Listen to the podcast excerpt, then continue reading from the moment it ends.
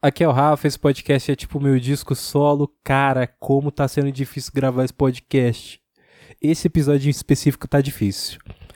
Porque já é a oitava tentativa de tentar gravar. E enfim, eu espero que essa seja a última e que eu já conclua o episódio. Até porque eu vou fazer a publicação logo em seguida, né? Você está.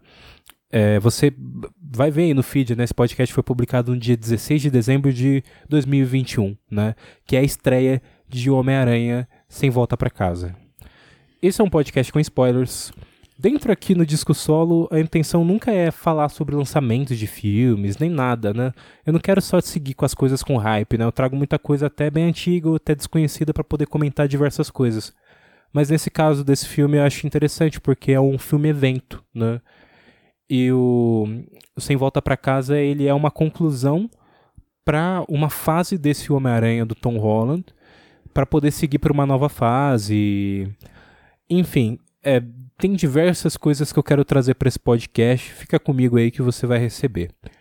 Primeiro de tudo, né? Você é privilegiado. Eu cheguei em casa, eu tô bem cansado até, que eu saí do cinema já vim direto para casa, né? Tava trocando ideia com um amigo meu que a gente vai assistir o filme, né? Tomamos lá um, eu tomei um suquinho de laranja, essas coisas, né? Não bebi hoje, né, para ficar de boa até para gravar. Mentira, né? Porque eu resolvi não beber mesmo.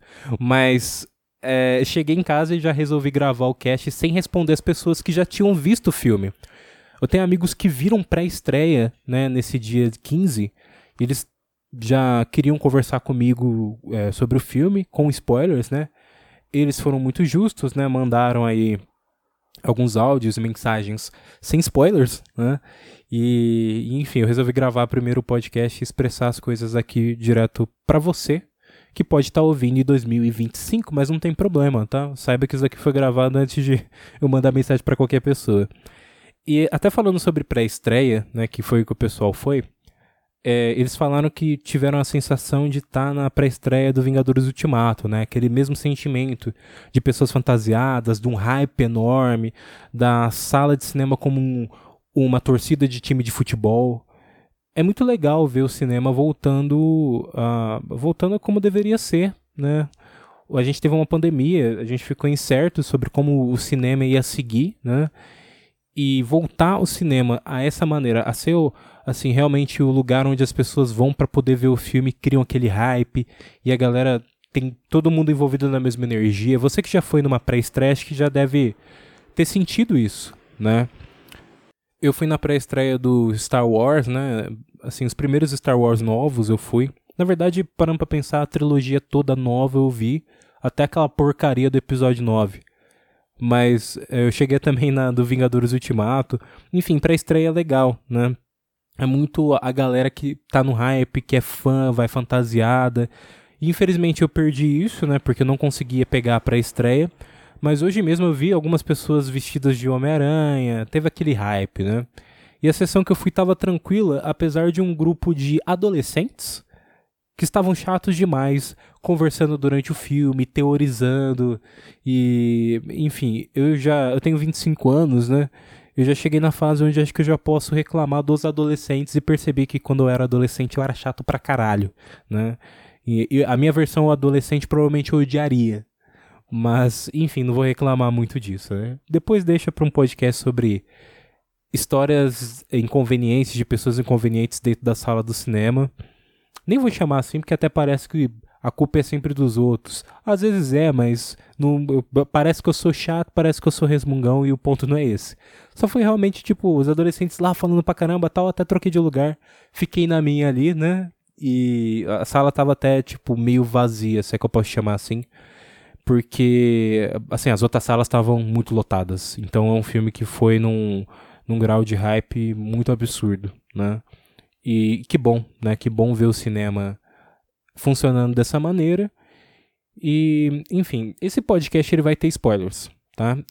E a partir daqui eu vou comentar as coisas considerando que você já assistiu o filme. E eu quero começar comentando sobre o hype em volta dele, porque no episódio anterior eu falei justamente sobre isso, né? E também eu cheguei a ler uma entrevista do Tom Holland falando sobre a coreografia de cenas de ação, né? Como foi difícil para ele, né? porque as cenas de ação foram, foram muito bem desenvolvidas. Você que assistiu o filme sabe que foram mesmo, né? Foram cenas de luta bem intensas, né? E assim, é, isso é legal porque o filme ele é intenso quando ele quando é necessário, né? E o primeiro ponto é esse, né? É o filme de amadurecimento desse Homem-Aranha do Tom Holland. Né? É muito legal isso. A gente tem os outros Homem-Aranhas ali, mas você vê é, coisas acontecendo com esse Homem-Aranha que são trágicas, tipo a morte da, da Tia May, que, cara, é a história do Homem-Aranha, né? A história dele é trágica, né? Até mesmo dos vilões. No Homem-Aranha 2, né, do, do Sanheim, o Alfred Molina, né, o Dr. Octopus do Alfred Molina, a história dele é muito trágica. E a gente, quando vê esses vilões aqui, ele, né, tanto quanto o William Defoe também, como o Duende Verde, a gente já conhece o background deles, isso dá muita força, né?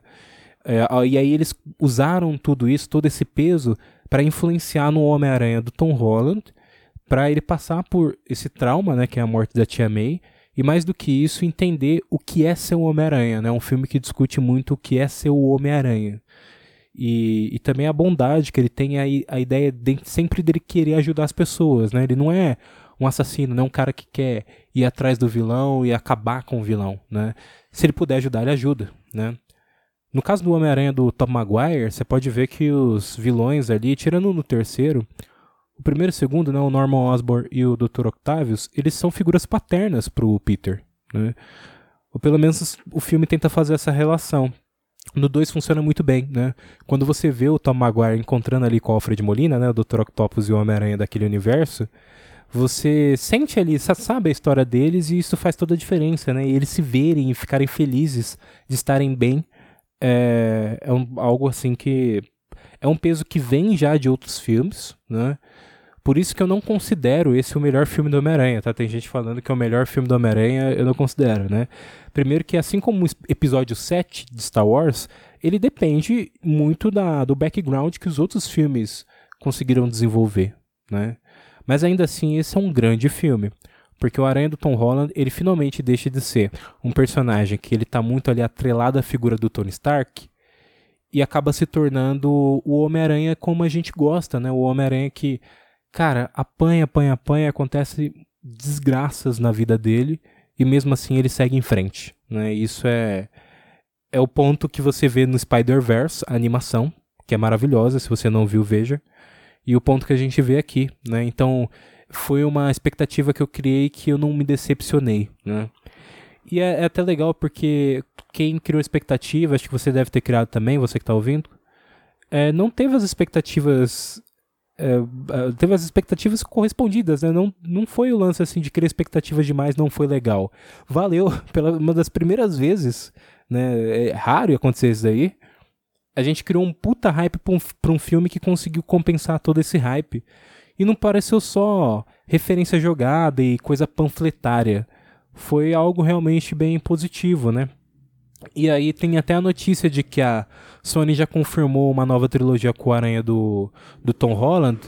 É justamente porque esse filme funciona como um reboot, né, pra história dele, né? Todo mundo esqueceu quem era o Homem-Aranha. Aquela coisa dos quadrinhos, que é o pacto do Mephisto, que o Homem-Aranha faz um pacto com um personagem chamado Mephisto, que é o diabo, que... Nossa, tenebroso, né? É, que acaba fazendo todo mundo esquecer que ele é o Homem-Aranha, né? naquela, naquela altura a galera sabia. É meio que acontece aqui, né? Só que é o feitiço do Doutor Estranho. Então, a, a, a, gente tem meio que um reboot que aí a gente vai seguir agora a história com ainda o Tom Holland de Homem-Aranha, né? Porque faz sentido, ele, ele é novo, né? Ele tem 25 anos, então ele pode fazer o personagem por mais tempo é, ao mesmo tempo em que a gente tem tudo novo, né? Não é é o mesmo Homem-Aranha, mas a gente vai agora para novos horizontes, né? É, assim, em relação ao filme, eu acho que é, é, esse o ponto, sabe? O sentido geral. Eu falei que ia falar sobre a reação das pessoas, né? É, a, a internet ela engana muita gente, né? O seu tio no WhatsApp já deve ter visto uma mensagem falando que ah é, porque, assim, as pessoas viram jacaré quando tomam vacina. Isso daí foi piada do, do Bolsonaro, né? Mas é, é, tem muitas fake news aí que surgem no WhatsApp que sua avó, sua tia provavelmente já acreditou. Então, uh, realmente, a fake news tem essa, essa possibilidade. Você já viu essa discussão, né? A fake news de fazer as pessoas acreditarem e tal. A gente sabe disso, né? Mas a gente chegou num ponto onde a gente não tá nem conseguindo identificar quando uma coisa é real ou não. E tiveram diversas imagens vazadas do filme. Imagens que, cara, era praticamente um print do, do filme. O mesmo plano, tudo. A gente viu os três Homem-Aranha juntos. Uma imagem só do Andrew Garfield vimos o Charlie Cox também como o Demolidor. E parecia tudo assim. Cara, não, a imagem tá meio zoada e tal, é montagem. A gente ficou meio que nessa, né? Teve vídeo até. Teve até canal fazendo vídeo no YouTube para poder explicar porque aquilo era montagem e outros dizendo que não. Então, a gente não sabia nem distinguir o que era real ou não nesse hype todo. Isso foi maravilhoso, isso foi muito legal, foi muito positivo pro filme, porque quando chega no filme a gente tem a confirmação, dá um alívio, né? Só que ao mesmo tempo a, acaba. É, é, engraçado você ver ali as imagens que tinham vazado no filme, você pensa, caraca, é exatamente como tinha vazado. Tava ali na nossa cara o tempo todo, mas fomos enganados. Cara, é uma das primeiras vezes que eu vi isso acontecer. De verdade. Já teve gente que acertou que ia acontecer num filme ou já teve vazamentos reais mesmo. Mas nunca tinha rolado isso de o que a gente que o que vazou, a gente discordar, achar que não, não deve ser real. E no fim era real, é uma loucura, né? E, e aí a internet já tá chegando nesse ponto, né, cara? É, nesse caso foi positivo, não foi algo assim que é, que foi ruim, na verdade foi bem divertido até, como eu mesmo disse. Né? E assistindo o filme, é, eu lembrei de uma coisa. Quando a gente teve diversos spoilers fakes, né? Geralmente eles pegavam cenas de outros filmes, né? Tipo outros filmes do Homem-Aranha. E iam ali, tipo, mudavam, colocavam um personagem num cenário que era do Homem-Aranha do Tom Holland, né? Pra poder fingir que era uma imagem vazada. Isso foi parar no filme e eu não sei se você chegou a prestar atenção, mas o ator que interpretava o Homem-Areia no terceiro filme, ele não tá no filme. Eles pegaram imagens que eram do Homem-Aranha 3. Lembra do Homem-Aranha 3, quando o Homem-Aranha é todo de preto luta com ele? E aí ele cai no, na água né, e vira barro. Eles pegaram aquela imagem ali, aquela cena, para poder mostrar ele voltando a, a ser normal, né? Voltando a, a ser humano, né? E, assim, eu não sei porque que o ator não confirmou, tá no filme, vou até pesquisar aqui para ver. Mas eu achei engraçado porque me lembrou exatamente é, essa ideia de você criar teorias, de você é, pegar imagens e, tipo, até às vezes por zoeira e às vezes até para fazer as pessoas acreditarem. E, e o filme meio que se utilizou disso, né, de cenas de filmes anteriores. Agora, porque o ator não aceitou participar do filme, sinceramente não sei, porque vive ele tá, né? É, mas, enfim, às vezes ele tá é, com agenda ou algo do tipo, né? Mas no filme ele não tá mesmo. Ou talvez não foi nem convite feito. Às vezes só pegaram as imagens dele porque viram que não era necessário ter o ator ali. Eu acredito nessa última ideia, né? Mas uh, os atores que foram, é, que retornaram, to todos muito bem, assim. Mesmo o, Tom Maguire, tadinho, né? Nunca foi um grande ator ainda assim a gente gosta dele, né? O, até essa. Ele ser um Homem-Aranha meio assim, tipo, retraído e tal, que é uma coisa que vem do ator mesmo, da interpretação do ator, é, é um negócio ponto positivo para ele, né? Agora, o William Defoe, é, o Alfred Molina, principalmente esses vilões que são os melhores vilões, né? Eu considero o Duende Verde e o Dr. Octopus vilões assim, a nível máximo, né, em relação às adaptações do, do Homem-Aranha nos cinemas, é, eles estão muito bem, né, o William Defoe, assim, em termos de atuação, acho que tá, tá muito bem como o, o Duende Verde, trazendo aquela coisa do perigo, né, os vilões trazem aquela coisa do perigo que a gente não sentia direito no, nos outros vilões do Homem-Aranha do Tom Holland, né, isso daí até tirava a força do do personagem dele, né? Tipo, os desafios dele não eram tão grandes quanto os outros Homem-Aranhas enfrentaram, né?